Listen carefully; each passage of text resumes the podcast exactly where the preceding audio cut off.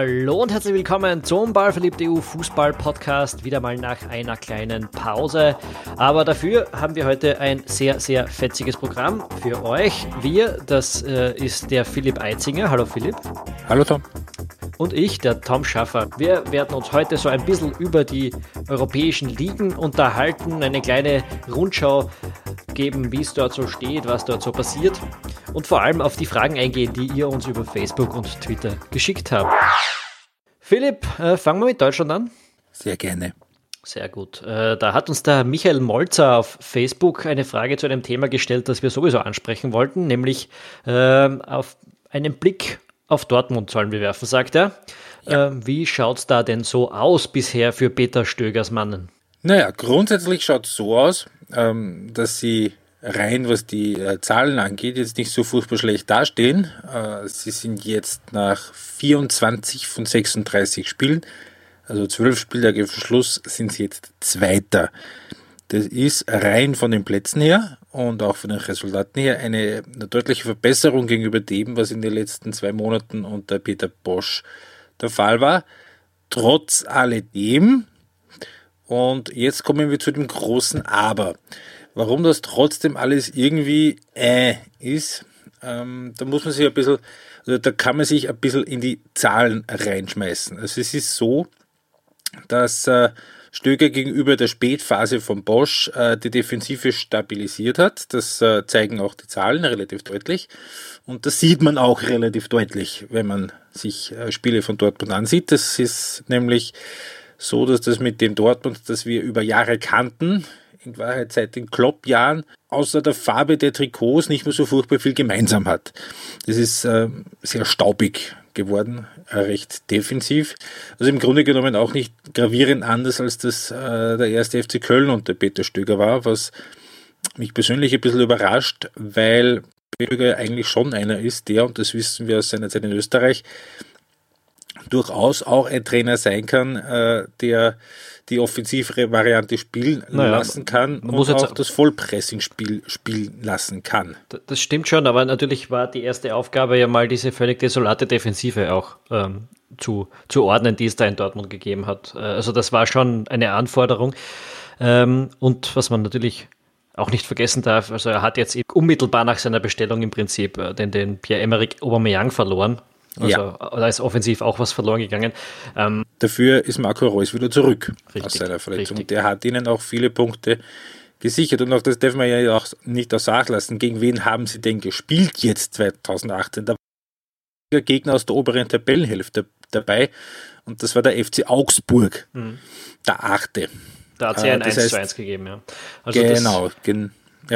Ähm, da, das, das Spiel habe ich auch ein bisschen gesehen und ich war da zur Halbzeitpause, war der, der Matthias Sammer da im Studio. Er hat dort eine sehr interessante Analyse von sich gegeben, eine mit unheimlich viel Gefummel, wo er auf einer Tafel herumgefuchtelt hat und so weiter. Ein bisschen anachronistisch hat das alles ausgeschaut und sehr lustig und für Leute, die sich mit Taxis nicht beschäftigen, vielleicht ein bisschen äh, unverständlich. Aber, also aber alles so ein bisschen 1998. Ja, aber, aber ziemlich spannend, was er so gesagt hat und wie er eben kritisiert hat, dass Dortmund unter anderem diese mit den Außenverteidigern nicht spielt. Also die hätte Sammer zum Beispiel viel, viel offensiver gerne, um dort auch Breite zu schaffen im Angriff, um mehr Dynamik zu schaffen. Also alles so Dinge, die halt eine dominante Mannschaft tut und eine Mannschaft, die ein bisschen verunsichert ist oder sich ein bisschen mehr aufs Absichern konzentriert, eben nicht. Und das ist man von Dortmund, glaube ich, in den letzten Jahren nicht so gewohnt, dass die das eben nicht sind. Genau, und eben vor allem auch dadurch, dass es jetzt eher gegen Teams von hinten gegangen ist, ist dieses, ist diese Passivität dann eben noch mehr augenscheinlich geworden. Aber die Resultate haben überwiegend gepasst. Aber jetzt die nächsten Spiele, die werden es dann zeigen. Also jetzt geht es gegen Leipzig, dann geht es gegen Frankfurt, der von Champions League Platz stehen. Dann haben sie Auswärtsspiele gegen die Bayern und äh, gegen Schalke und dann haben sie noch ein Heimspiel gegen Leverkusen. Also jetzt in den nächsten anderthalb Monaten, da wird man schon sehen, wohin die Reise dann wirklich hingeht. Und es ist auch nicht zu erwarten, dass es, wenn sie sich schon gegen die äh, hinteren Teams eher so destruktiv anstellen, dass das dass das in der Allianz Arena dann massiv anders äh, aussehen würde. Und ähm, ja, Gut, destruktiv finde ich ein bisschen übertrieben. Äh, ich, naja, nicht, aber so, nicht so risikoreich. Weniger, weniger risikoreich, als das, als das eben in der Vergangenheit der Fall war, unter Klopp und unter Tuchel und auch unter Bosch. Ähm, also das ist, äh, auch wenn jetzt in den letzten Tagen irgendwo durch die Medien gegeistert ist, dass es eine Vertragsverlängerung von Peter Stöger unmittelbar bevorstehen soll, das kann ich mir so nicht vorstellen, dass das äh, jetzt, vor allem jetzt vor diesen ganzen Spielen gegen die ganzen Spitzenclubs der Fall sein würde.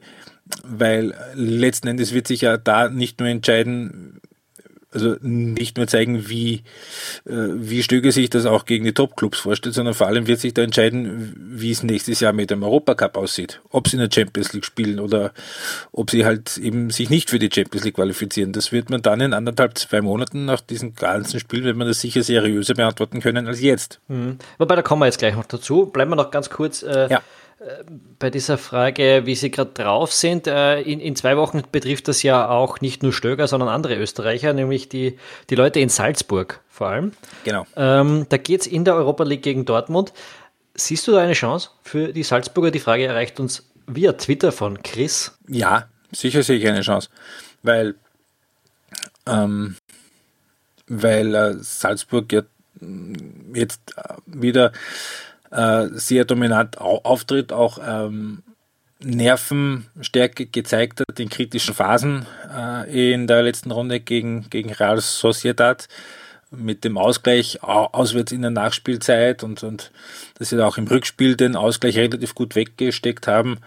Äh, sie sind jetzt auch äh, in der Liga wieder äh, gut rausgestartet, haben im Grunde genommen den Titel fixiert jetzt schon in den, äh, wie viel waren es, vier Spielen jetzt, die die es im Frühjahr gegeben hat. Und die sind gut drauf und die sind super gecoacht. Also ich sehe überhaupt keinen Grund, warum Salzburg dann nicht durchaus eine, eine, eine Chance haben sollte. Vor allem, weil ja Salzburg jetzt sehr gefestigt ist und sehr genau weiß, was sie können.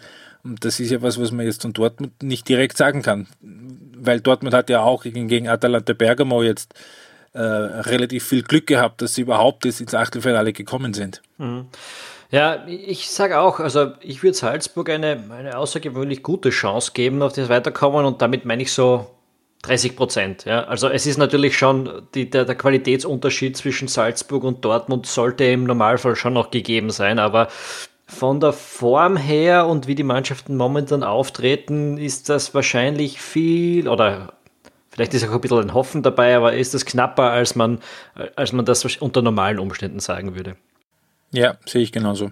Jetzt äh, haben wir das vorher schon ganz kurz angesprochen. Es geht in Deutschland auch noch um die, um die, naja, die, die internationalen Stahlplätze. Der, der Titel ist dort wie fast ja. überall entschieden. Äh, aber dahinter, dahinter staut sich schon wieder. Und wir sprechen seit Jahren davon, dass da ein Schneckenrennen um die internationalen Plätze stattfindet. Mittlerweile ist es schon ein Schneckenrennen um Platz zwei. Es passiert einfach wenig.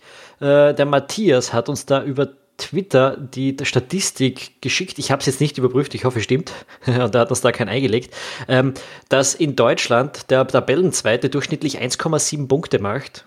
In äh, England, Spanien, Italien und in Frankreich ist das immer über zwei Punkte.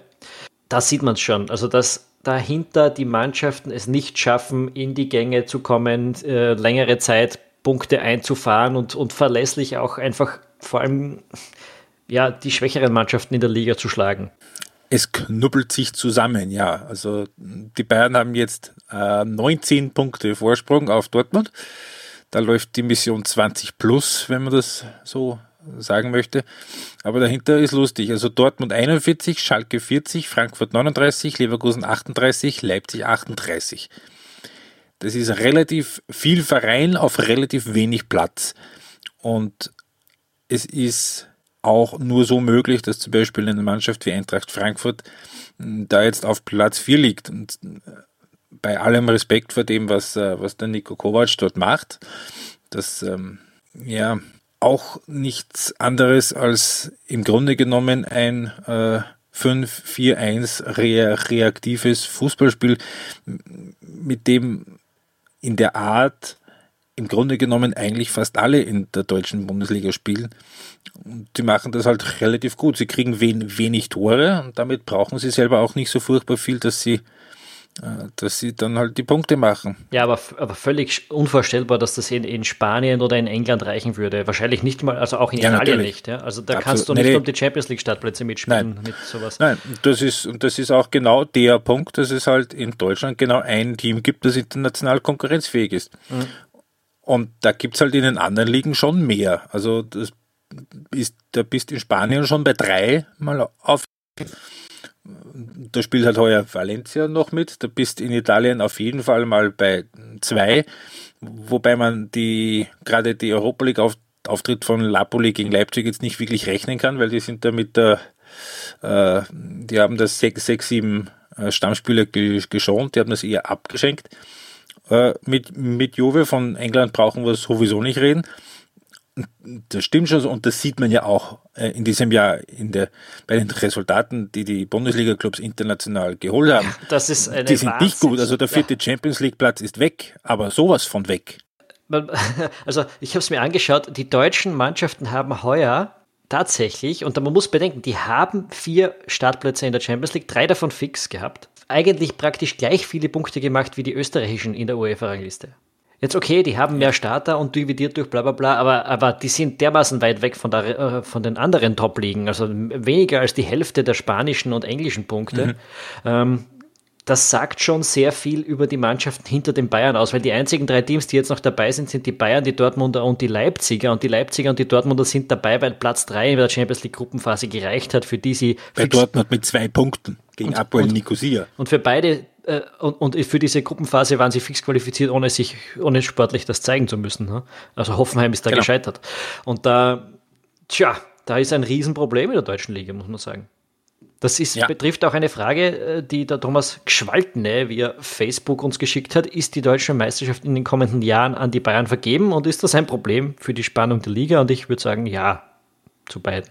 Ja, zum Teil, weil trotzdem immer noch die Frage offen ist, wie genau die Bayern den anstehenden Generationswechsel jetzt dann machen werden. Nämlich, ähm, man muss schon bedenken, also Robben und Ribéry sind nicht mehr die jüngsten. Lewandowski ist wahrscheinlich weg im Sommer. Ähm, Koman hat jetzt ähm, viel Potenzial gezeigt und hat Verantwortung übernommen, aber es ist auch verletzt. Äh, dann ist immer noch bei den Bayern offen, wer jetzt dann im Sommer der Trainer wird. Das große Glück von den Bayern mittelfristig ist wahrscheinlich, dass es, äh, dass die anderen auch nicht mehr Plan haben, wie sie da jetzt wirklich äh, eine reinbringen sollen, weil es ist schon so, dass Leverkusen hat einige super Spiele gezeigt mit, mit, mit also gerade der, der äh, Bailey da auf der linken Außenbahn, das ist eine der Entdeckungen von der, von der Saison und ähm, Schalke macht immer wieder super Partien, aber dann kommen halt wieder, wieder unentschieden gegen irgendwen daher. Und das ist eben das große Problem, dass jetzt zum Beispiel auch Leipzig in dieser Saison hat, das halt, Leipzig hat acht Niederlagen. Ja, und die verlieren Navigator im Sommer. Also. Genau. Die Voraussetzungen grundsätzlich wären gut, dass man die Bayern in den nächsten zwei, drei Jahren mal nahe kommen könne. Also auf jeden Fall mal näher als 19 Punkte.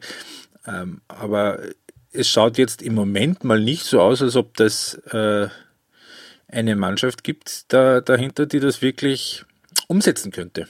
Leider. Und natürlich ist es ein Problem für die Spannung der Liga, wenn du äh, selbst wenn die Bayern einen holprigen Start haben, wenn du im Grunde genommen Ende Oktober weißt, wie die Meisterschaft ausgeht und wo nur noch die Frage ist, werden es mehr oder weniger als 25 Punkte Vorsprung auf, auf, auf den zweiten. Weil mittlerweile ist es ja schon fast so, dass der Abstiegskampf in, Deu in Deutschland mehr Interesse weckt als der, äh, als, als, als der Kampf um die Plätze vorne. Obwohl der heuer entschieden ist, mehr oder weniger, der Abstieg. Ja, ja, Darüber sprechen wir, glaube ich, das nächste Mal. Wir haben die deutsche Passt. Bundesliga jetzt schon ziemlich lange besprochen. Äh, eine, eine Frage ist noch übrig, bevor wir nach England wechseln und die geht an dich. Äh, hängt Heinkes noch ein Jahr dran oder wer wird es bei den Bayern? Nein, hängt er nicht. Würde, mich sehr wundern, wenn er da jetzt noch umfallen würde. Wer es wird, ja, ich glaube, das wissen sie an der Sebener selber noch nicht.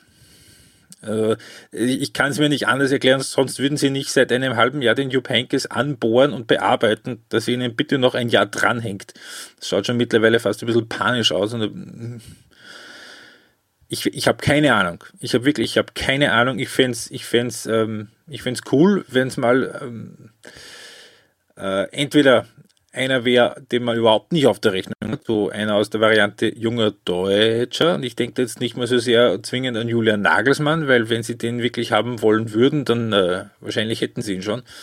Ich denke zum Beispiel vielleicht an einen Manuel Baum vom FC Augsburg, wobei nicht, natürlich da wieder nicht klar ist, wie geht der wirklich mit Stars um. Oder äh, was auch mal eine spannende Kombination wäre, wäre zum Beispiel Cholo Simeone Wobei ich nicht glaube, dass der bei Atletico Madrid weg will, aber das ist alles nur äh, Herumraterei. Nee, ich ich habe keine Ahnung und das ist wahrscheinlich ungefähr genauso viel Ahnung, äh, wie Uli Hoeneß und Karl-Heinz Rummenigge haben, wer es nächstes Jahr wird. Vielleicht wird es ja der Philipp Lahm. Ähm, gut, dann, dann, dann gehen wir jetzt tatsächlich nach jo. England. Da haben wir eine Haufen, einen Haufen Fragen von Bernhard Gmeiner via Facebook bekommen. Er sagt zum Beispiel, oder fragt zum Beispiel, zum Meistertitel gibt es nicht mehr viel zu sagen, oder? Richtig, richtig. Da gibt es nicht mehr viel zu sagen. Ähm, Wären es 100? Boah, who cares? Nein, ich, ich weiß nicht. Man, man wird sehen, äh, City wird jetzt im Frühjahr auf jeden Fall versuchen, das Triple zu holen. Äh, da wird wahrscheinlich der ein oder andere Punkt verloren gehen, wenn man sich darauf konzentriert, in der Champions League äh, Den ersten Titel haben sie schon. Genau, der ist es jetzt geworden äh, im Ligapokal. Liga Cup. Also ich, und ich bin dafür, dass wir auch, dass wir das Ding auch weiterhin League Cup nennen und nicht. Ja, ja klar. Ich, ich habe ja. hab nie die Sponsorennamen genommen. Ähm, Gut, dann, dann machen wir den verlangten Ösi-Check von Bernhard Gmeiner. Ich habe mir das schnell zusammengeschrieben, wir machen das ganz schnell.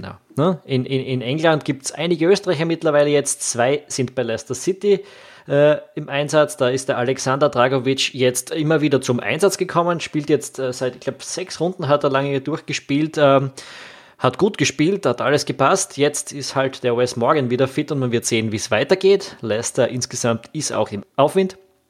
Äh, für den Christian Fuchs hat das bedeutet, er spielt oft, wenn auch nicht immer. Der Rechtsverteidiger im Nationalteam, der Moritz Bauer, hat bei Stoke jetzt auch sechsmal in Folge gespielt.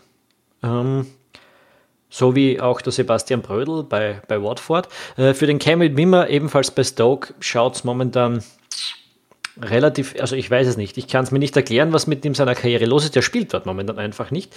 Auch dem der Markus Suttner, der bei Brighton spielt, hat es zuletzt jetzt mal nicht mehr in den Kader geschafft. Im Herbst hat das eigentlich noch ganz gut ausgesehen. Äh, ist auch so eher eine durchwachsene Saison jetzt hinten raus. Ähm, von all dem absolut ausgenommen jetzt seit, seit Monaten äh, ist Marco Arnautovic, der bei West Ham eine Bank ist, der eine, eine Wahnsinnsform hat und auch ein irres Selbstvertrauen und ähm, ja, einfach äh, top momentan ist. Und der wird die Mannschaft, die Mannschaft auch im Titelkampf äh, äh im, im, Abstiegskampf. Im Titelkampf. Ja, im, im, Abstiegskampf oben halten, sagen wir es mal so, weil mit ihm, ich glaube, die haben jetzt nur ein Spiel mit ihm verloren in letzter Zeit und das war gegen Liverpool generell unter David Moyes, da ist ein irrsinniger Aufschwung mit der ganzen Mannschaft gekommen und auch natürlich damit einhergehend, was eine bedingt wahrscheinlich das andere oder das andere das eine, dass einfach da auch der Marco Manautovic eine irre Traumform hat in den letzten Monaten. Hat er rumgerissen, ja. Hat, hat lange Zeit schon sehr düster ausgeschaut, haben wir eh schon gesprochen. Mhm. Und wir waren auch skeptisch, was das, was das Arbeitsverhältnis mit David Moyes angeht, aber irgendwie funktioniert das. Ja, offenbar. haut hin. Also mit, mit so mit diesen, diesen britischen Trainern kommt er ganz gut klar. Schaut's aus. Mhm. Das war ja schon bei, wenn man so drüber nachdenkt, schon in Holland, ne? wo er den, den McLaren, McLaren, ja, der war mhm. sein großer Förderer. A Wally with the Brawley. Naja, vielleicht ist das das Geheimnis für den ja, Kanal. Genau. Ähm, das ist es, wir brauchen einen englischen Teamchef. Ja, einen britischen zumindest. Hätte, ne? Einen britischen, wer hätte das gedacht? Ähm, Hatten wir noch nie, übrigens. Was sonst? Das ist dann auch so als Frage dahergekommen. Zur englischen Liga. Frage Thema Effektivität versus Attraktivität, fragt, glaube ich, wieder der Bernhard Gmeiner. Äh, bei den Top 6 Teams gibt es da ja ziemliche Unterschiede. Er sagt United, Liverpool, Tottenham. Ja, und damit, da, da sind wir eh schon bei den großen genau. Unterschieden. Ich meine, City, momentan Wahnsinnsfußball. Tottenham United und Liverpool. Ist halt Mourinho. Ja, Tottenham und Liverpool auch äh, absolut attraktiv. Tottenham für mich sowieso ähm, macht wahnsinnig viel aus den Mitteln und was vielleicht, vielleicht von dem her, was der Trainer da schafft, die, die beste Mannschaft der letzten Jahre. Und ja, United, da frage ich mich immer, wie so, wie Man United-Fans eigentlich zufrieden sind mit dem, was da passiert. Das ist, Gar nicht. Ja, das ist schwer also, also wenn ich da meine Timeline so durchschaue, also da, da, da scheiden sich die Geister. Da gibt's, da gibt's die Fraktion, die sagt, äh, seid ruhig, solange der Erfolg da ist, dann soll es so sein. Und da gibt es die anderen, die sagen, das kann man sich ja, ne, das kann man sich nur unter Psychopharmaka anschauen. Es ja, ist es ja. ist halt Mourinho und Mourinho scheidet die Geister. Eben nicht nur bei den, äh, bei den äh, Beobachtern, die es mit anderen Clubs halten, sondern auch bei denen, die es mit dem eigenen Club halten. Ja, aber ich meine, selbst wenn man sagt, ja, Mourinho und der ist halt super pragmatisch und so, natürlich ist er das, aber, aber irgendwie zwischendurch bei, bei Chelsea und bei Inter und bei Real, da hat es halt zwischendurch trotzdem auch mal Spiele gegeben, die einfach schön anzuschauen gewesen sind und das fehlt bei United völlig. Also das ist sehr, sehr bieder. Ähm, jetzt geht es überhaupt schon los, dass die mit einem echten Konterfußball eigentlich teilweise schon antreten. Also im Grunde wie bei Van, Gaal, nur ohne den Ballbesitz. Ja, so drastisch sehe ich es jetzt nicht. Also ich meine, der, der, der Erfolg kommt jetzt auch nicht von irgendwo, muss man dazu sagen. Das ist schon ja, gut, Die haben auch ein paar ja. Pfund ausgegeben für relativ gute Spieler. Ja, das stimmt, das stimmt.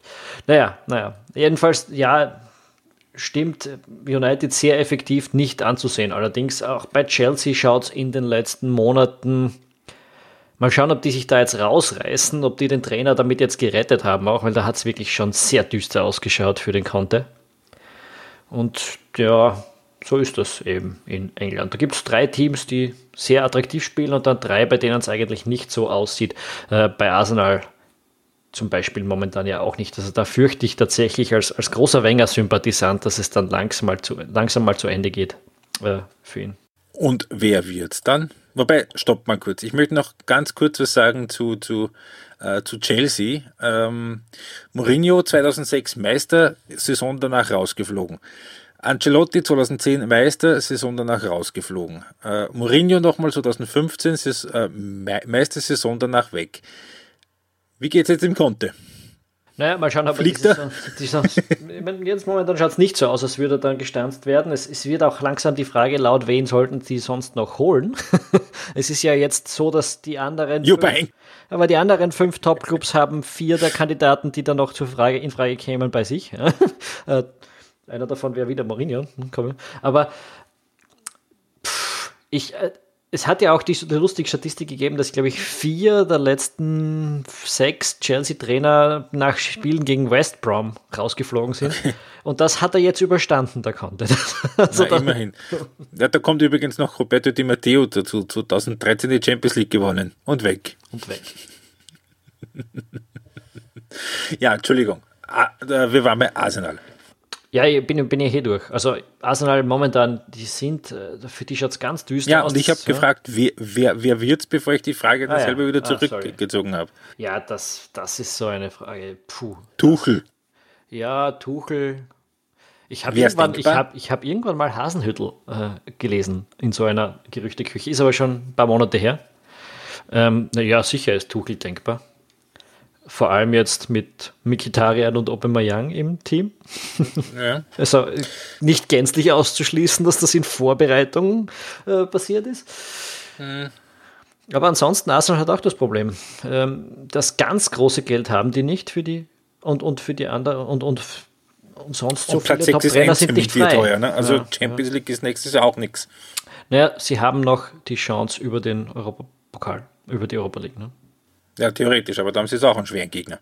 Wenn er das mal gekriegt. Da haben sie jetzt Milan im Achtelfinale in der Europa League. Ähm, und Milan ist auch jetzt schon langsam wieder ein bisschen im Aufwind. Das, nach ein bisschen Anfangsschwierigkeiten und Rino Gattuso, da kommen jetzt die Punkte. Da dürften auch die Leistungen offenbar besser werden. Ich muss zu meiner Schande gestehen, ich habe jetzt einige Zeit kein Spiel von Milan mehr gesehen.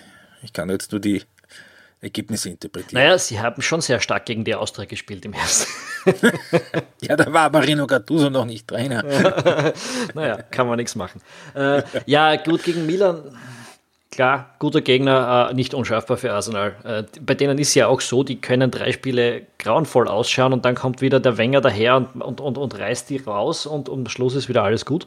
Äh, Vor allem ist ja eines, was man bei Milan gegen Arsenal in der Europa League äh, nie vorher sagen kann, ist, wer das Ding wirklich wie ernst nimmt. Ja, wir sind jetzt im Achtelfinale. Beide Clubs können sich haben aus der Liga keine Chance mehr auf ja. die Champions League. Richtig, und, und, und beide, also zumindest Milan muss ja auch um die Europa League zittern. Äh, ist nicht so einfach zumindest. Und dann, Mhm. Dann kann man schon sagen, ich glaube, die werden das beide ernst nehmen. Das, die, die sind jetzt nicht in einer Position, wo sie das äh, abschenken können. Äh, Arsenal sicher nicht. Und naja, wir kommen vielleicht auf Milan. Naja, Mhm. wenn man nicht kommen hätte. Ähm, Gut, dann werden wir noch, dann kommen wir noch ganz kurz. England äh, in Richtung Abstiegskampf. Auch hier kam eine Frage. Ähm, deine Einschätzung zum Abstiegskampf, England-Experte. Ja, da kommen viele in Frage. Also West Brom hat ein echtes Problem. Die sind sechs, sieben Punkte vom, na, noch mehr vom, vom Nicht-Abstiegsplatz entfernt. Alle anderen bis hin zu Platz 10, würde ich sagen, sind noch mittendrin. Äh, Zehnter ist Entschuldigung, bei. West Brom, das war ein genialer Move, den Tony Pu- Pulis da ra rauszuschmeißen. Ich kann mich an einen erinnern, der genau das vorhergesagt hat. Ich weiß aber nicht mehr, wer, wer das war. Weiß auch nicht, wer von uns das jetzt gewesen sein könnte. Aber den Pulis rauszuhauen, wenn man im Abstiegskampf ist, ist ungefähr die dümmstmögliche Idee und das hat sich jetzt auch ausgezahlt. Von den anderen Clubs, Swansea, da hat schon sehr dunkel ausgeschaut, aber die sind jetzt tatsächlich in den letzten sechs Runden auf Platz 5 davor der Form Tabelle. Also, Neuer Trainer. ja, Trainereffekt, ne? den gibt es nicht. Nicht. Nicht anfangen mit den depperten Phrasen, die man sonst so hört. Ah, ah. Aber auffällig ist es schon, dass in dem Moment, in dem Moment, wo der Carlos Ca- Cavallado übernommen hat vom, vom Clement, dass auf einmal die Resultate da waren. Ja, in dem Fall, ähm, ja. Gut, muss Stimmt, man nicht ja. Trainereffekt nennen, aber es ist halt, äh, es ist was passiert und die haben sich äh, gefangen. Jetzt mal schauen, ob sie das aufrechterhalten können. Wenn sie nur einigermaßen können, dann wird es die nicht erwischen. Ähm, ich ich habe jetzt neben West Brom wird es noch zwei andere erwischen, haben wir gesagt. Und ich glaube, Huddersfield hat da ein echtes Problem. Stoke und Crystal Palace bei Stoke und Crystal Palace, weil die beide schon die ganze Saison über nicht wirklich ins Laufen kommen. Ähm, und das ist eher eine schlechte Voraussetzung, wenn man mal ein paar Punkte braucht. Ähm, und bei Huddersfield ist es so, ich habe mir die Restauslosung angeschaut, die spielen jetzt gegen Tottenham, dann gibt es fünf direkte Duelle um den Abstieg und danach in, im Run-In haben die Manchester City, Everton, Arsenal und Chelsea in den letzten vier Runden. Wenn sie es bis dahin nicht ziemlich sicher drüber gebracht haben, schaut das ganz schön schwierig aus. Also jetzt haben sie zehn Spiele vor Schluss, drei Punkte Vorsprung. Und äh, was man auch äh, sehen muss, es gibt nur drei Mannschaften in der ganzen Liga, die weniger Tore geschossen haben. Zwei davon stehen auf einem Abstiegsplatz. Ja, ja also Der dritte ist Burnley übrigens. Aber Burnley, über die müssen wir, glaube ich, auch noch irgendwann, irgendwann mal reden heuer. Ja, Burnley, super, super Herbst gespielt, dann eigentlich aufgehört, Fußball zu spielen, aber äh, das reicht, das hat Fußball gereicht. gespielt haben sie im Herbst auch schon nicht. Ja, Muss aber, aber sehr, sehr sagen. stark gespielt zumindest. Und das ist jetzt, jetzt- ja, ich, wir reden da jetzt mal ein anderer drüber, ja. Aber die, haben's, die haben, glaube ich, keine Angst heuer. Äh, ich glaube, die drei Plätze werden, also diese zwei restlichen Plätze werden sich unter Swansea, Huddersfield, Stoke und Crystal Palace ausgespielt. Ja, schauen wir weiter nach Italien. Äh, da hat der Harald Prosch via Twitter gefragt und wir halten uns, glaube ich, in Italien kurz. Wir, wir machen es mit dieser Frage. Ähm, kann Napoli heuer endlich den Titel holen? Was Ja. sagst du? Ja, klar. Ja, können sie. Was, wir gehen nach Spanien? stopp, stopp, stopp, stopp, stopp. ähm, also ja, können sie, also es sind jetzt wirklich nur mehr Napoli und Juve da in der Verlosung getrennt durch einen Verlustpunkt. Die haben, glaube ich, jetzt beide zusammen seit gefühlt, glaube ich, irgendwie Mitte November keinen einzigen Punkt mehr abgegeben. Ich könnte es jetzt nicht ganz sicher sagen, aber es wird sich natürlich zwischen den beiden entscheiden. Äh, Napoli hat jetzt wirklich den Europacup abgeschenkt, äh, konzentrieren sich voll auf die Liga. Das ist ein Luxus, den sich äh, Juve jetzt derweil noch nicht erlauben kann. Aber ja, natürlich, es wird, es wird sich zwischen diesen beiden wird sich entscheiden. Aber was ich ganz kurz noch zu Italien sagen möchte, da ist es gerade ganz lustig, äh, nicht was die Liga angeht, sondern was den Verband angeht, weil sich nämlich jemand erinnern kann, nachdem sie die äh, WM verpasst haben, ist ja der ähm, Trainer gegangen worden und dann auch der Verbandspräsident zurückgetreten. So, das ist jetzt äh, dreieinhalb Monate her. Es gibt immer noch keinen neuen Präsidenten und es gibt auch immer noch keinen neuen Teamchef. Äh, die äh, Präsidentenwahl, die ist äh, vor einem Monat geplatzt. Äh, da haben irgendwie, da hat es eine absolute Mehrheit gegeben für äh, weiße Stimmzettel für Enthaltungen äh, und damit zumindest sportlich eine einigermaßen Handlungsfähigkeit besteht, haben sie jetzt mal den Luigi Di Biagio als Interimsteamchef bestellt, der jetzt bald mal ein paar Länderspiele anstellen. Also ähm, Italien ist wieder mal Italien. Ja, pures Chaos. Aber ja, äh, der, der, der Kampf an der Tabellenspitze wird spannend. Mal schauen, ob es ja. noch so lange ist. In der 34. Runde gibt es in Turin das direkte Duell zwischen Juve und Napoli. Äh, das ist Ende April irgendwann. Ja. ja. das könnte eines der, oder vielleicht sogar die einzige spannende Titelentscheidung heuer in Europa werden. Ähm, ja, das sieht ganz so aus, ja. Äh, denn in Spanien wird es das nicht. Und da kommen wir jetzt gleich hin. Da hat abermals Thomas Qualtner über Facebook gefragt, wer wird der baldige Nachfolger von Sidan? Der Hintergrund dazu ist natürlich, dass es bereits fünf Niederlagen gegeben hat in der Liga. Äh, Zuletzt eine gegen Espanyol Barcelona. Ja, das mit, heißt, es wird nicht mehr als Platz 3. Es wird nicht mehr als Platz 3, es wird vielleicht sogar nur Platz 4. Es hängt auch davon ab, wie jetzt Valencia die Saison noch weiter gestaltet. Wir erinnern uns, Valencia ihre guten Herbst gespielt, jetzt so über die Wintermonate ist das Ganze ein bisschen ins Stottern gekommen. Aber äh, Tatsache ist, dass das Real äh, bei 10 Verlustpunkte Rückstand hat auf Atletico, die sind Zweiter und äh, 18 Verlustpunkte Rückstand schon, 17 Verlustpunkte Rückstand schon haben auf Barcelona. Ja, und wenn es halt dann mit äh, äh, gegen Espanyol verlierst, wirst den Rückstand nicht kleiner halten können. Also nein, es wird, es wird nicht mehr als Platz 3 werden. Und äh, ich kann mich erinnern, dass wir irgendwann, wann war das? So im genau, genau. Dezember, Jänner gesagt haben, wo, wo ich gesagt habe, na komm, also so eine Saison ohne Titel, das geht dann schon so. Allerdings äh, jetzt mittlerweile so weniger jetzt die Resultate an sich, sondern vor allem auch das, äh, so ein bisschen das Wie von dem Ganzen. Also das, äh, äh, ja, ist mittlerweile, würde es mich auch nicht mehr wundern, wenn der Herr Sidan ähm, im Sommer jemand anderem seinen, sein Amt überlassen muss. Und wem? Das ist die gleiche Frage, wie man es jetzt eigentlich schon. Ja, hängt. du, also Jupp Heynckes hat vor 20 Jahren mit Real Madrid die, die Champions League schon gewonnen. Der absolute Edelfeuerwehrmann überall. Absolut. Also, und ich bin mir sicher, die würden ihn mit Handkuss nehmen. Das ähm, ist möglich, ja. Und er kann Spanisch. er, er, er, hat Real trainiert, er hat Teneriffa trainiert, er hat Athletic Bilbao trainiert, also er kennt das Land schon, so ist ja nicht. Ja, gut, nee, aber, aber Spaß beiseite, ernsthaft. Nee, keinen Plan, ich, ja? Nein, keinen, null. Aber wird sicher, es wird sicher kein No-Name sein. Ja, vielleicht. Also, äh, ich habe gehört, Thorsten Fink ist frei. Aber da kommen wir auch gleich noch dazu. ja. Äh, zuerst wollte ich noch ganz kurz mit dir über Barcelona reden. Ja. Die, denen hängt es komplett den Vogel aus jetzt, angeblich. Mhm. Da gibt es die Gerüchteküche. Momentan ist Antoine Griezmann bereits äh, fix verpflichtet im Sommer. 100 Millionen. Mhm. Man fragt sich, wo die alle spielen sollen. Coutinho, Suarez, Messi, Dembele, Griezmann. Okay, Iniesta geht vielleicht nach China, aber sonst? Ja. Einer davon muss auf die Bank. Zumindest. Mhm. Also sie spielen mit fünf Gut. Stürmern. Ja. Ja, denen würde ich sogar zutrauen. Mal wäre da ähm, neues ja, Es gibt Konzept. ja viele Spiele. Es gibt Cup mit Hin- und Rückspiele, es gibt Champions League. Ja, ja, aber, aber hol mal den Griezmann. Eine Club WM. Aber hol mal den Griezmann und sag ihm, ja, du kannst den Cup spielen.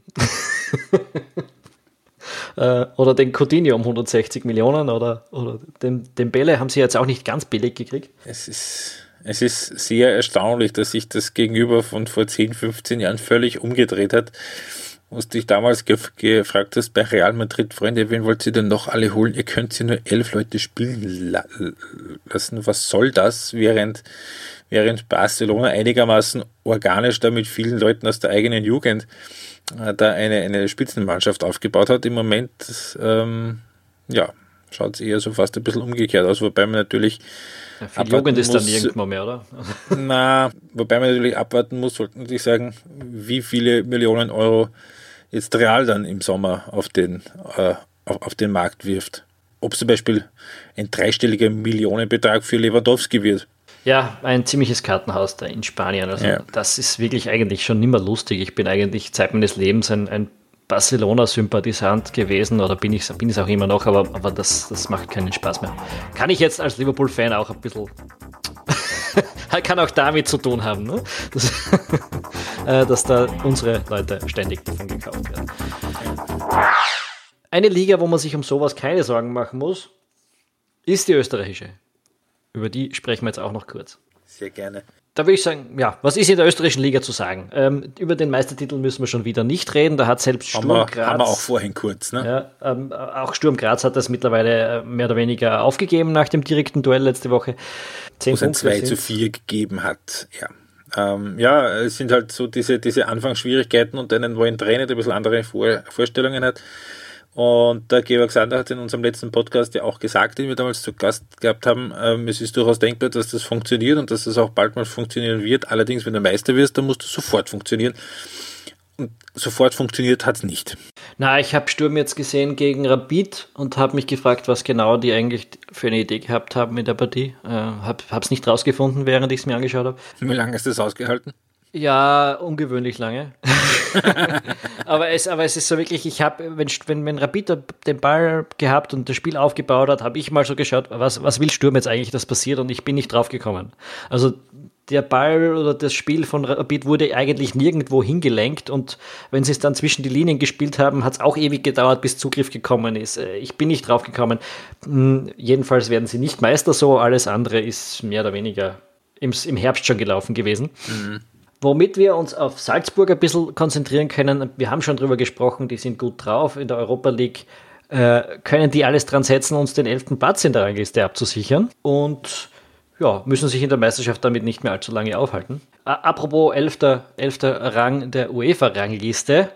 Hm, seit, also seit heute hat sich da ja ein bisschen was geändert.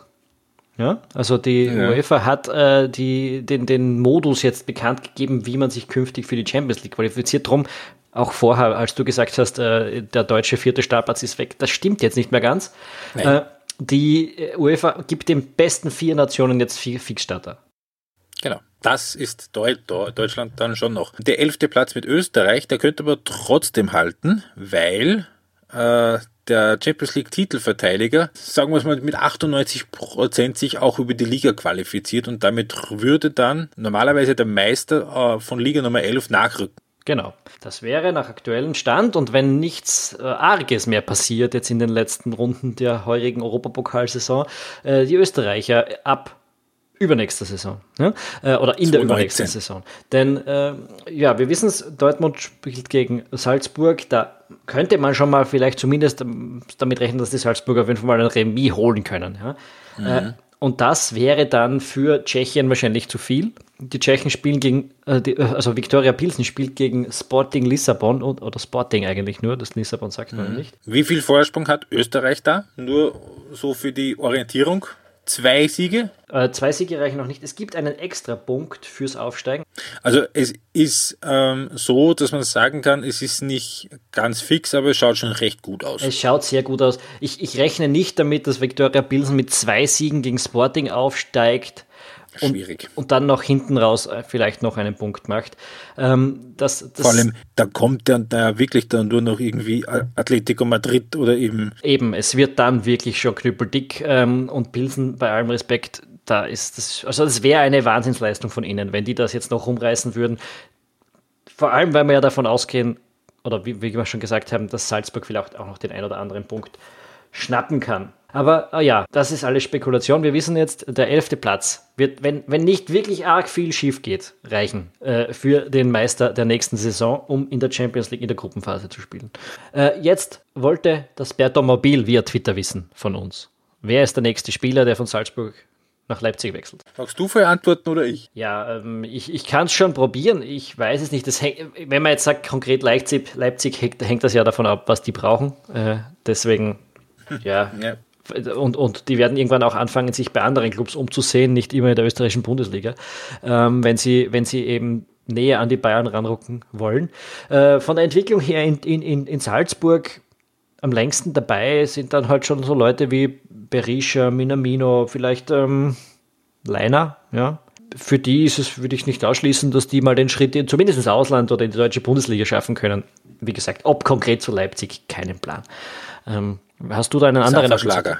Ja, ist der schon soweit? Hat mir super gefallen gegen Sociedad. Ja, er, er spielt eine Mördersaison, er hat eine irre Spielübersicht und ich glaube, dass er mittlerweile an einem Punkt angekommen ist, wo er, wenn er noch ein Jahr in Österreich bleibt, irgendwann an einem, an einem Plafond ankommt, wo er in der österreichischen Liga nicht mehr wirklich sich steigern wird können. Ähm, ich weiß nicht, ob es jetzt vielleicht in dem Sommer schon gescheit ist, wenn er gleich zu Leipzig geht, weil Leipzig hat ja doch halbwegs Ansprüche.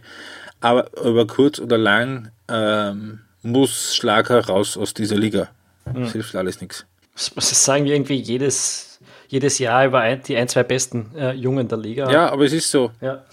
Und es, es, wird, vor allem, es wird nicht weniger wahr. Genau so ist es. Und ein kleines Wort möchte ich noch verlieren, nochmal einen kurzen Rückgriff auf unseren Podcast vor drei, vier Wochen mit dem Georg Sander, wo ich die Frage in den Raum geworfen habe, ob nicht vielleicht Mattersburg äh, die am meisten unterschätzte und unter Wert geschlagene Mannschaft im Herbst war wo ich die These aufgestellt habe, eigentlich nach dem, was sie so an, an, an statistischen Zahlen und Expected Goals und so, äh, dürften die nicht Achter sein, sondern Vierter oder Fünfter. Seit ich das gesagt habe, ich möchte es nur erwähnen, hat Mattersburg 10 von 12 möglichen Punkten geholt, hat Sturm besiegt und hat die Austria be besiegt. Ich möchte mich jetzt nur ganz kurz äh, selbst loben. Ja. Danke, Selbstlob vorbei. Zur Abwechslung mal. Das magst du gern. Mir kommt vor, das magst du gern, dass du drauf Ja, wenn, wenn ich einmal recht habe, dann möchte ich das genießen. Ja, gut. Äh, Mattersburg auf dem Weg zum nächsten Meister Titel. Wollen wir noch kurz über die Austria reden? Über die Austria, ja, dann, dann reden wir doch mal kurz über die Austria. Stimmt, das ist eigentlich ein Thema, das man machen könnte. Die haben ja mhm. den Trainer gewechselt äh, und man genau. fragt sich, warum genau jetzt und warum nicht schon früher und warum dann eigentlich doch jetzt. Also, hm, hast du eine Erklärung für uns? Ähm, naja, warum jetzt? Ja, weil einfach die Leistungen und die Resultate es einfach nicht mehr gerechtfertigt haben. Aber Thorsten ähm, Fink ist doch fast Teamchef geworden. Das muss ein Topmann sein. Darauf sage ich jetzt nichts. Von allem, wie sich die Austria auf dem Feld präsentiert hat, war es eigentlich nicht mehr zu vertreten, dass das noch länger so weitergeht. Äh, warum jetzt? Und warum der der es geworden ist, das ist nämlich auch noch ein gewisses Risiko. Es ist schon, schon mal das eine, dieser wunderschöne Satz, den ich, ich weiß nicht mehr wo, gelesen habe, dass, äh, das war irgendwie am Tag nach dem Fink-Rauswurf, wo gestanden ist, ähm, äh, Sportdirektor Franz Wohlfahrt beginnt, äh, begibt sich auf die Suche nach einem Interimstrainer. Der Satz alleine ist eigentlich so schön, dass einem die Tränen kommen können. Wenn es stimmt, ja, dass das wirklich ja, da erst begonnen hat. Wenn es stimmt, dass er den Trainer rauswirft und sich danach erst mit, damit beschäftigt, wer denn so vorübergehend den Trainer machen könnte. Äh, ja, es ist Thomas Letsch geworden, äh, der lange Jahre beim FC Liefering gewirkt hat, sehr erfolgreich dort gewirkt hat, ähm, der Anfang Saison zu Erzgebirge Aue gegangen ist in die zweite deutsche Liga, da zwei Spiele lang äh, extrem dominiert hat äh, und beide Spiele auf irgendwie eher dümmliche Art und Weise ho hoch unverdient verloren hat und nach zwei Spielen gleich wieder rausgeflogen ist. Ähm, da war ein gern Machtkampf, habe ich gelesen. Das kann durchaus möglich sein. Also auf, auf, auf jeden Fall ist, aber worauf ich hinaus will, der Thomas Letsch ist einer, der aus dem Red Bull-Stall kommt und es schwebt ihm davon ist auszugehen, entsprechender Fußball vor. Nein, das ist ja das die typische Austria-Spielphilosophie, oder? Ja, genau, das ist der Punkt eben. Also ich glaube schon, dass das grundsätzlich funktionieren kann, auch mit dem Kader, der da da ist. Allerdings ist ja eigentlich die Austria dann auch wieder ein gebranntes Kind, was das angeht. Ähm, aus der nicht besonders erfolgreichen Ära Baumgartner, ähm, wo da halt ein Spiel durchgezogen werden wollte, das einfach partout nicht zum Kader ge gepasst hat. Und da kann ich mir schon vorstellen, dass jetzt der, der Gedanke dahinter ist, okay, wir lassen den jetzt mal zwölf Spiele oder 14 Spiele, wie viel es halt immer sind, äh, da jetzt bis Saisonende noch machen. Also wenn's, wenn am Schluss dann der sechste oder siebter Platz ra rauskommt, na gut, dann hat eh der Fink verbockt. Wenn das funktioniert oder wenn da irgendwie ein Aufwärtstrend erkennbar ist oder erkennbar ist, dass das dass da äh, die Spielphilosophie mit dem Kader zusammen, dann werden sie sich äh, natürlich dem Gedanken nicht verwehren, dass der, dass der Letzte weiter bleibt. Ja, und wenn es nicht funktioniert, dann wechseln sie im Sommer den Trainer, ohne dass sie den nächsten noch zwei Jahre weiterzahlen müssen. Ja. Hatte ich jetzt so finde nicht so furchtbar blöd, weil die Saison ist sowieso schon im Arsch. Ja, und, und, und außerdem müssen schon den Wohlfahrt weiterzahlen. Da haben sie ja den Vertrag gerade verlängert. Ne? Genau so ist es, ja. Weil man in einer solchen Situation immer mit dem Sportdirektor verlängert. Ähm, naja, gut, äh, schauen wir, was da rauskommt. Ist äh, grundsätzlich ein spannender Mann, glaube ich. Schon. Ja, glaube ich auch. Damit hätten wir die Wiener Austria und die österreichische Bundesliga gehabt. Wir haben noch zwei Fragen, die betreffen im Prinzip die Schweiz äh, mhm. mit österreichischer Beteiligung. Der Michael Molzer wollte da wissen via Facebook, ist Adi Hütter der nächste österreichische Trainerstar? Das darfst jetzt du beantworten. Das die beantworten. Ja, Schön, einfach, weil es jetzt ganz einfach ist, das schnell zu werden. Ähm, das ist äh, eine Frage, wie man Trainerstar definiert. Also äh, IB er hat es, glaube ich, unter Anführungszeichen gesetzt, ja, es dir hilft. Äh, IB ist äh, auf wunderschönem Kurs Richtung Meistertitel. Ähm, das wäre der erste für den Verein seit, seit längerer Zeit. Ähm, und er ist jetzt auch mit einem Sieg im Cup-Halbfinale gegen den FC Basel in, äh, in, ins Pokalfinale gekommen. Äh, seit 32 Jahren äh, war Young Boys Bern nicht mehr Meister. Ähm, und ist, äh, also, es deutet alles darauf hin, dass Hütter in der Schweiz zumindest Meister wird, womöglich sogar Doublesieger wird. So, jetzt ist halt eben genau das, was ich gesagt habe. Wie definiert man Trainerstar? Reicht Trainerstar unter Abführung zu sein, wenn man in der Schweiz Meister wird oder das Double holt? Oder müsste man da schon in Deutschland irgendwo ak aktiv sein? Ähm, Adi Hütter spielt bei eBay in etwa so, wie er auch in Grödig und in Salzburg spielen hat lassen. Ich kann mich erinnern an das wunderschöne Wort des Chaos-Pressings äh, damals. Das ist ähm, jetzt, glaube ich, im dritten Jahr bei eBay. Wo er jetzt ist, hat er das zweiten oder dritten Jahr? Könnte es nicht sicher sagen. Äh, 2015 hat er dorthin gewechselt, ja. Ja, ähm, funktioniert das offenbar sehr gut auf relativ stabiler Basis. Ähm, jetzt muss man natürlich sagen, dass in der Breite die Schweizer Liga auch nicht viel besser ist als die österreichische. Äh, in der Spitze vermutlich ja, also die Spitze ist etwas breiter. Und es ist auch die Frage, ob er bei eBay auch wirklich weg will, weil da ist er jetzt der King.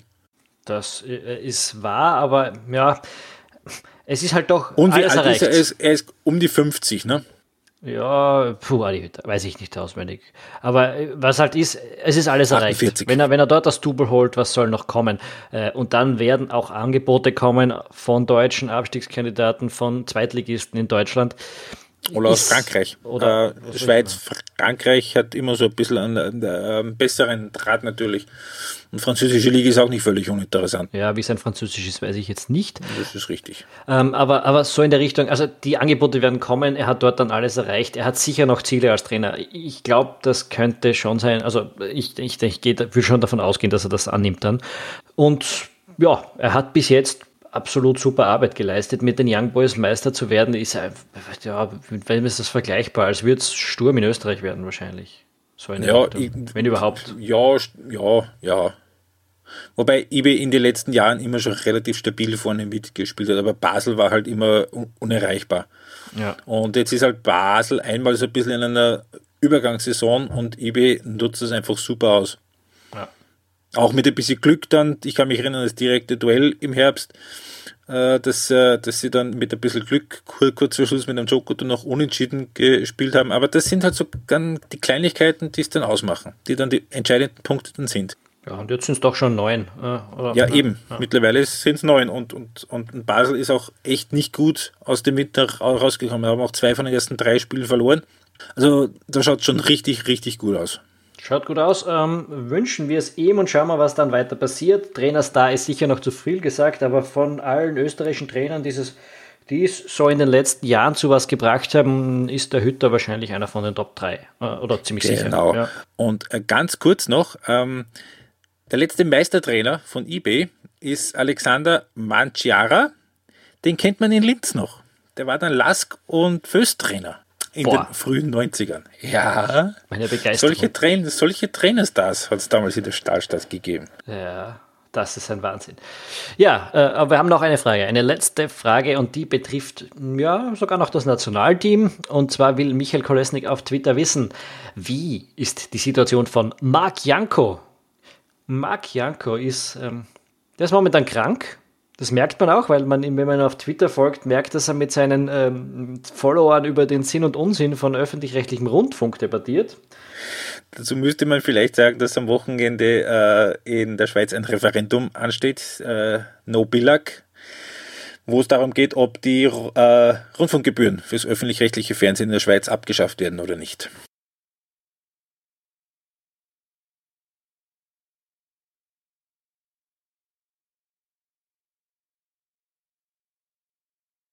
Und auch klar Position bezieht in diese Diskussion, die ja jetzt eben in Österreich auch über den ORF herrscht. Ja. Ja, nämlich äh, für einen öffentlich-rechtlichen Rundfunk. Ja. Genau. Ähm, aber darum soll es jetzt hier nicht gehen. In seiner sportlichen Situation sieht es ja so aus, der ist wieder zurück in die Schweiz gewechselt, äh, zu Lugano. Ähm, Nachdem es bei Sparta Prag einfach nicht so hingeschaut hat, gespielt hat er dort jetzt, ist, dreimal wäre es möglich gewesen, einmal war er krank, einmal hat er sieben Minuten gespielt und einmal nicht. Ja, das, äh, das, das war nicht gespielt hat, das war am Tag, nachdem er vorgestellt worden ist. Also da wäre es auch noch eher komisch gewesen. Eben, also kann man noch nicht wirklich viel drüber sagen. Der Kader für die Young, äh, für von Logano einzuschätzen, muss ich gestehen, ist schwierig für mich. Äh, ich kenne die jetzt nicht. Also ich könnte jetzt so tun, als wüsste ich alles über Lugano, aber, aber es ist, äh, äh, wir sagen wir ehrlich, ja. ja. Ähm, er ist der älteste Stürmer. Ja, Tatsache ist, also Lugano äh, ist in der Tabelle jetzt Fünfter, äh, zwei Punkte hinter Platz drei und einen vor Platz sieben. Also da ist es ist ein, ein Team aus dem gehobenen Mittelfeld, kann man so sagen. Ja, ähm, man, kann, man kann davon ausgehen, dass die wissen, was sie geholt haben mit Marc Janko, denn der ist in der Schweiz nach seiner Zeit bei, bei Basel bekannt. Die, die Leute mögen ihn dort, glaube ich, auch noch immer. Ähm, Hat einen guten Namen da, ja. Ja, demnach äh, werden die schon sich was gedacht haben, wenn sie den aus Prag zurückgeholt haben. Und man muss halt sagen, mit 34 ist es das beste Stürmeralter dann irgendwann langsam vorbei. Das heißt, auch, auch der, der Franco Foda wird sich vermutlich mal nach Alternativen umsehen. Ähm, und, und ja, Marc Janko kann mit, äh, wenn er dort wieder regelmäßig zum Spielen kommt, jetzt über die nächsten eineinhalb Jahre vielleicht, dann äh, kann er sich da nochmal anmelden, aber sonst wird es schwer, glaube ich. Realistischerweise ist es wahrscheinlich, äh, ist es wahrscheinlich ähm, nicht mehr so. Ähm, ein, äh, ein kleines Kuriosum vielleicht noch aus der Schweiz, was ich ganz witzig finde. Äh, über Jahre hinweg ist eines der ähm, Moderatoren, Expertengespanne des SRF gewesen, äh, Moderator Matthias Hüppi und Experte Alain Sutter. Also das ist so quasi, wenn man so das vergleichen möchte, Rainer Parisek und Herbert Prohaska der Schweiz. Äh, die sind jetzt, arbeiten jetzt beide wieder zusammen, allerdings nicht mehr beim Fernsehen. Der eine ist Präsident und der andere ist Sportchef beim FC St. Gallen. Nein. Wir stellen uns jetzt kurz mal vor, Rainer Parisek wird Austria-Präsident und engagiert äh, äh, den Herbert Prohaska als Sportchef. Unvorstellbar in Österreich. es funktioniert offenbar gar nicht so furchtbar schlecht. St. Galler ist Dritter. Mit einem Österreich-Leger, nämlich dem Peter Czernek, der beim WRC gespielt hat. Äh, damit haben wir diesen Podcast wirklich, wirklich lange hinausgezögert. Aber ihr habt lange warten müssen, es tut uns leid. Äh, wir kommen leider nicht so ganz regelmäßig dazu momentan. Ähm, wir geloben den Versuch der Besserung. Ähm, Dafür hat es jetzt ein bisschen länger gedauert. Und Stunde ungefähr, ne? Ja, circa. Schon. Und ja, wir hoffen, es hat euch Spaß gemacht. Falls ja und falls ihr das erste Mal dabei seid oder falls ihr es noch nicht gemacht habt, abonniert unseren Podcast, wo auch immer ihr das tun wollt. Wir sind absolut überall verfügbar. Wie ihr gehört habt, wir gehen auf eure Fragen sehr, sehr gerne auch beim nächsten Mal ein. Also folgt uns auf Twitter und auf Facebook. Drecks Facebook. Ähm, wo man niemanden mehr erreicht mittlerweile. Ja, äh, um diesen Rant auch, ja, um diesen, um diesen Rant auch noch anzubringen. Ähm, jedenfalls folgt uns und äh, empfehlt uns bitte weiter und wir sehen uns beim nächsten Mal wieder, so schnell es geht. Ciao. Genau so ist es. Baba. Servus.